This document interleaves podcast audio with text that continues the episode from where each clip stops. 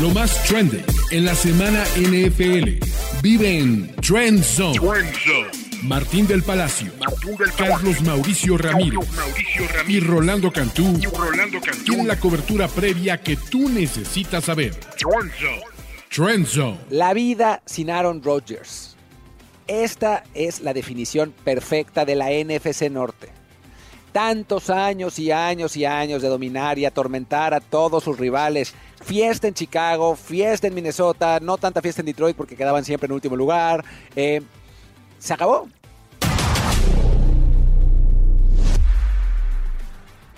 Se acabó una, una era, se acabó un, momento pues muy importante en la historia del NFL y empieza otro, ¿no? Empieza el, el, dominio de alguien más, que yo creo que va a ser un equipo, creo que Mariano Sinito piensa que va a ser otro, pero lo vamos a hablar, vamos a ver si, si, le, gana, si le gana el corazón o le gana la razón en este, en este análisis. ¿Cómo ves? ¿Cómo ves?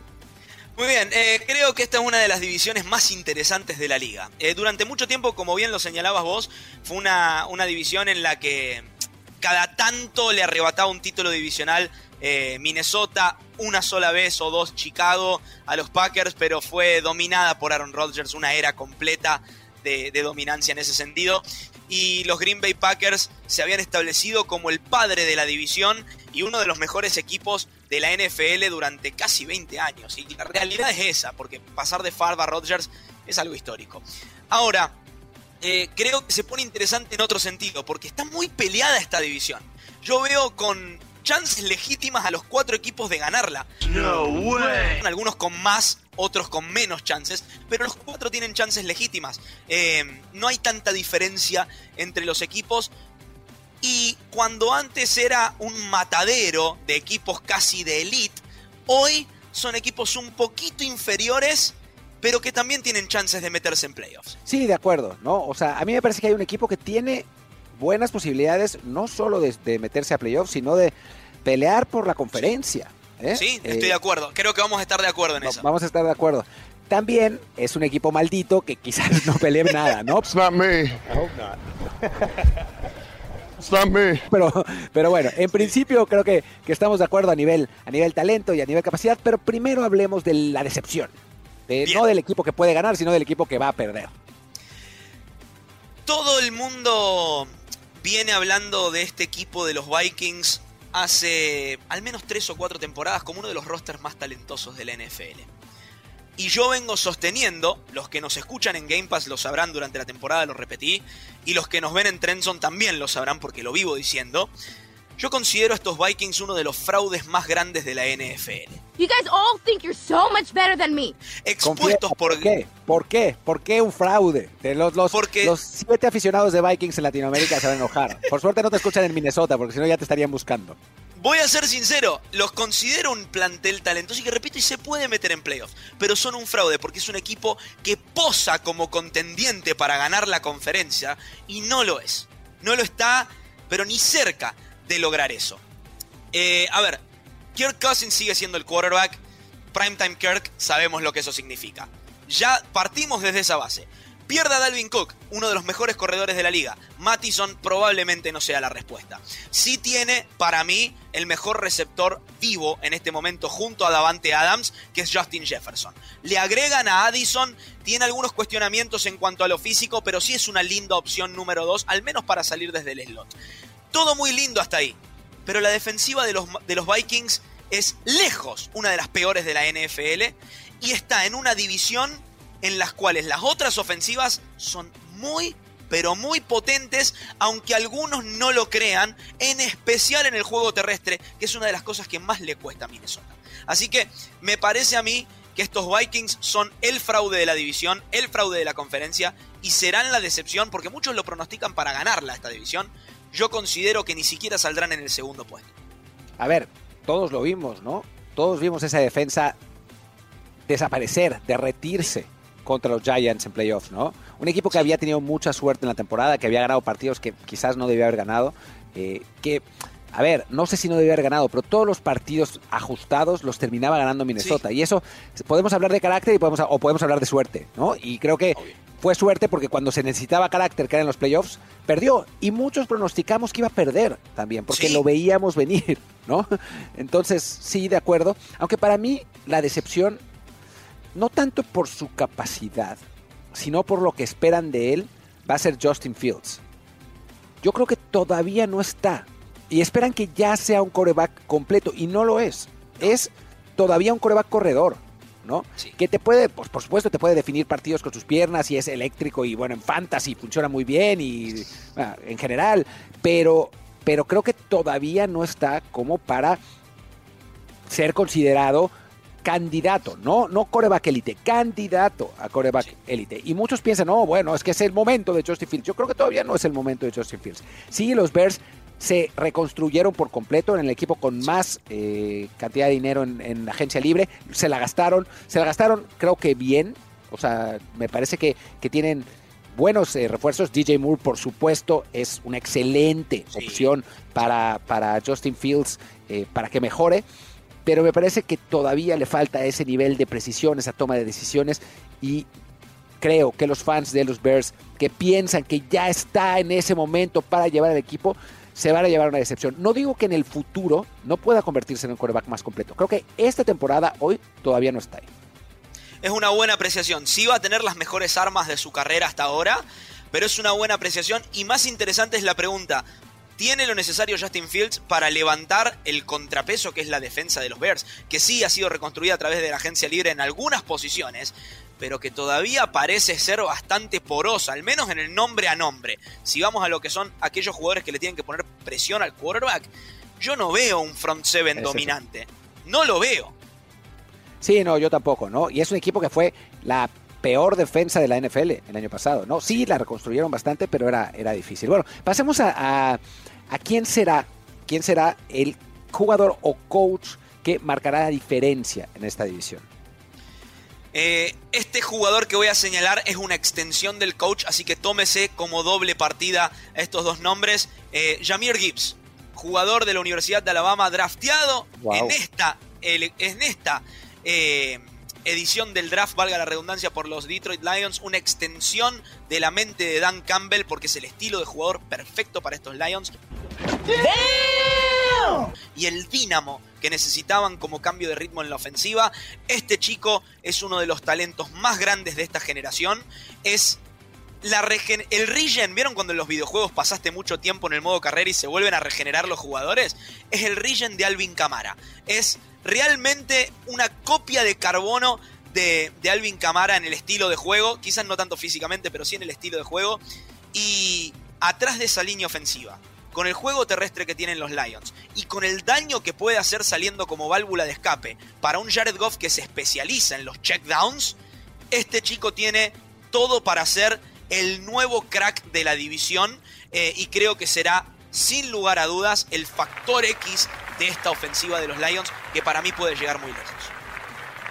A ver, para mí el jugador que puede cambiarlo todo, para bien o para mal, es Jamison Williams. Recordemos que el año pasado Jamison Williams fue seleccionado por Detroit en la primera ronda esperando que se recuperara de una lesión seria que había tenido en, su carrera colegial. Regresó, jugó muy poco, la verdad es que jugó muy poco para eh, tristeza de quienes lo teníamos en fantasy, lo guardamos por semanas, semanas. Los que, los que lo vimos en college y era tan impresionante y lo guardamos semanas y semanas, no logró. Después se le ocurrió al señor eh, ponerse a apostar y entonces lo suspendieron seis partidos para esta temporada también, así que tampoco va a estar para el inicio de la temporada. Lo que quizás dentro de todo sea positivo porque ya va a estar mil por ciento recuperado, tiene que estar y va a poder volver al nivel que tenía en college. Y si lo hace, uff.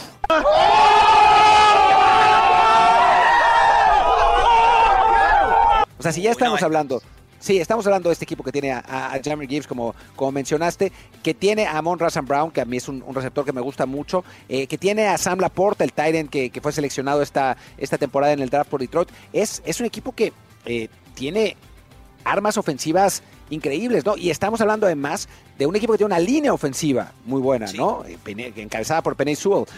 creo que este equipo de Detroit a partir de Jameson Williams, si se convierte en lo que algunos pensamos que puede ser, eh, va a ser imposible parar, Sí. aún con un coreback, pues mediocre, ¿no? Un coreback que Sí, ya medio pelo. dónde está, ¿no? Sí. Sí, sí. Eh, igualmente, a ver, aún con, con, con Jared Goff, que más allá de no ser el más talentoso, es un quarterback capaz.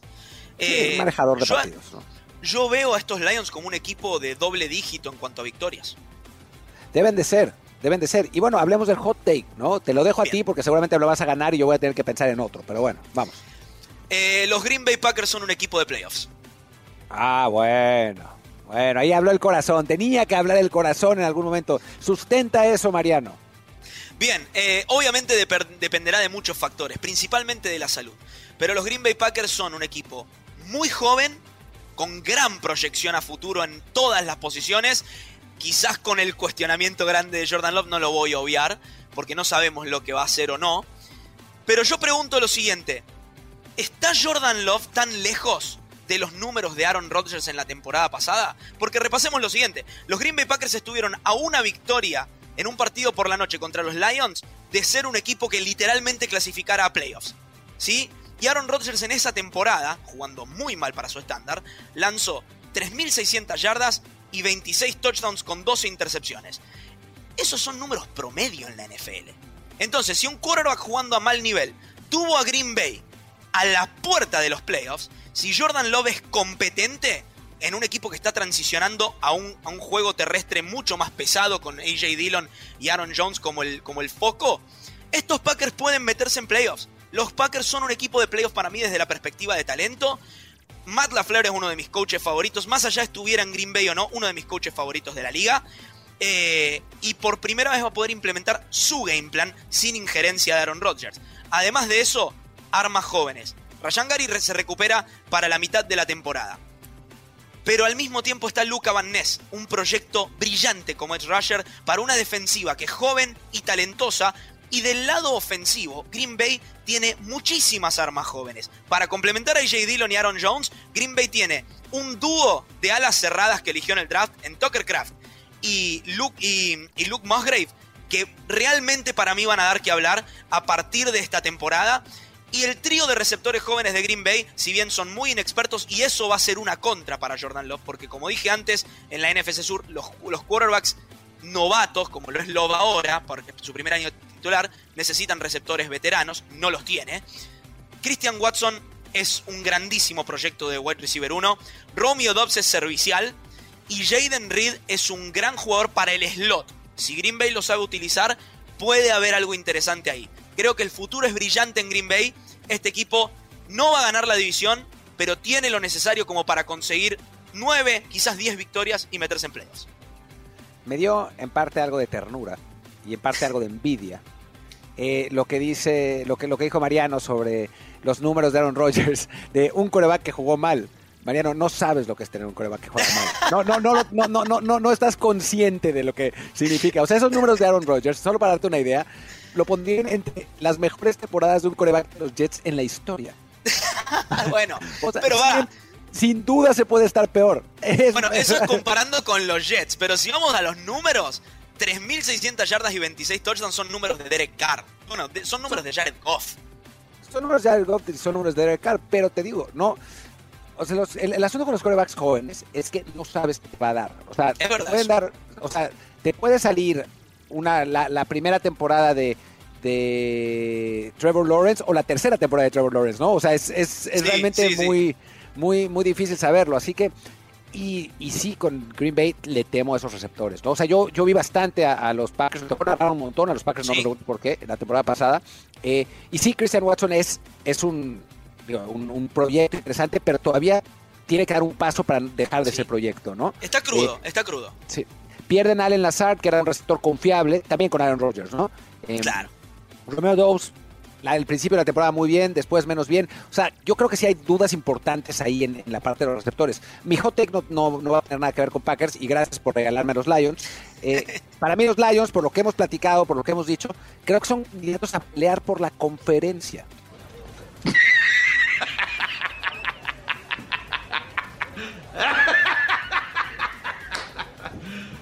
You serious? atrás están, sin duda, de, de, de, Filadelfia y San Francisco. Pero si las circunstancias se dan, si las cosas se mueven, yo creo que Detroit está ahí, ¿no? O sea, si me das eh, ahora mismo, un, si, si, me dices que haga un power ranking de los, de los equipos en la conferencia nacional, para mí está claro que es Filadelfia, San Francisco, Detroit y Dallas, en ese orden. Entonces, creo que, creo que los Lions van a poder estar peleando ahí, creo que van a ganar la división y, y van a estar peleando, ¿no? Sí, son los Lions, sí, sí, es verdad. Sí es Jared Goff, ¿no? Sí tienen algunas interrogantes. O sea, Jammer Gibbs es un novato, Jamison Williams, pues no, no, no ha tenido ni remotamente cerca una temporada completa de NFL. O sea, hay cosas, ¿no? O sea, hay cosas de las que dudar de los Lions. Pero, sí. pero creo que el talento está ahí. Y en una división que me parece que, o sea, si estuviéramos hablando de la división hace tres años, aún con todo ese talento no le llegarían a los Packers de no. Rodgers. Hoy no. creo que puede Hoy ser. sí. Eh, a ver, estoy de acuerdo con que van a, son los claros candidatos a ganar la división y para mí el mejor equipo de esta división en líneas generales. Eh, soy un gran fan del coach Campbell yo, así que eh, mucho de, lo, de mi opinión se basa en eso. Pero, pero completamente de acuerdo con vos en el sentido de que esta NFC, vamos a las claras, esta NFC es muy top heavy. Los grandes equipos son pocos y el resto tiene chances casi de manera equitativa. Y dentro de esos equipos, Detroit puede ser uno de esos que se encienda en el momento correcto y de qué hablar. Honestamente yo no estoy ajeno a tu opinión y creo que tranquilamente este equipo de Detroit se puede meter en la final de conferencia. No tiene que dispararse en el pie y eso obviamente es literalmente lo, en lo que Detroit es experto hace 60 años. Pero bueno, el talento está. Y la dirección está también, porque se ha transformado en una franquicia saludable Detroit después de mucho tiempo. Así que me gusta ese hot take. Y bueno, creo que los dos estamos de acuerdo en que los Lions van a ganar la división, sí. pero ¿cómo va a ser el orden? Para mí los Detroit Lions ganan la división con, con doble dígito en victorias, esa es mi predicción oficial. Los Green Bay Packers van a salir segundos y se meten por la ventanita de atrás a los playoffs. Voy a poner a los Chicago Bears como terceros. Odias a No, mentira, mentira, mentira, mentira. No, no, solamente quería ver tu reacción. Eh, no, no, no. Y no es un juicio en contra de Chicago, simplemente creo que no están ahí todavía en cuanto a talento. Eh, Minnesota tercero, Chicago último, pero creo que Chicago está en mejor dirección que, que Minnesota. Creo que de aquí a dos o tres años estos Bears, con los jóvenes que son, el dinero que tienen en, en Cap Space y además de las, la cantidad de recursos que tienen en el draft, van a dar que hablar. A ver, yo estoy de acuerdo contigo en líneas generales, pero voy a poner a Minnesota por encima de Green Bay. O sea, creo que Green Bay todavía tiene algunas interrogantes. O sea, si a final de cuentas Christian Watson resulta ser el, el receptor que queremos, si Jordan Love tiene una temporada eso, competente, ¿no? La de Aaron Rodgers de, del año pasado, creo que tienen, tienen posibilidades, ¿no? Es, es una cosa lógica, ¿no? Y Green Bay abajo con 8-9 o algo así, ¿no? O sea, me parece que están ahí parejos. Sí, sí. Y Chicago abajo con 7-10, ¿no? O sea, creo que son equipos que están eh, muy cerca uno del otro, pero, pero todavía con ese, con ese orden. Quizá, no, seguramente la próxima temporada cambiará, ¿no? Pero, pero por lo sí, menos sí. esta temporada lo veo todavía así. Y los Packers dependen de Jordan. Eh, le guste o no le guste a la gente, si Jordan Love es competente, Green Bay va a estar bien. Si Jordan Love es malo, Green Bay tiene oportunidad de reconstruir con un quarterback nuevo y, y sostener el talento que tiene, porque es muy joven este equipo de Matt LaFleur. Pues muy bien, muchísimas gracias Mariano, eh, muchísimas gracias a ustedes por acompañarnos. Recuerden de ponernos cinco estrellas, un review de cinco estrellas en su app de podcast favorita, puede ser Spotify, Google Podcast, Apple Podcast, la que quieran, eh, y también un comentario que para, para, ayudarnos a que más gente nos descubra y en eh, YouTube darnos like y suscribirse y también poner un comentario positivo, por favor. Aquí todo es buena onda. Y pues muchas gracias. Yo soy Martín del Palacio y nos vemos muy pronto con más y mejor NFL. Chau, chau. Trend Zone. Trend Zone. Conducción, Martín del Palacio, Carlos Mauricio Ramírez, y Rolando Cantú. Productor, Kerim Ruiz. Productores asociados, Omar Olvera y Alejandro Cabrera. Productores ejecutivos, Luis Obregón y Gerardo Chavo. Voz en off y diseño de audio, Antonio Semper. Una producción de primero y diez para NFL.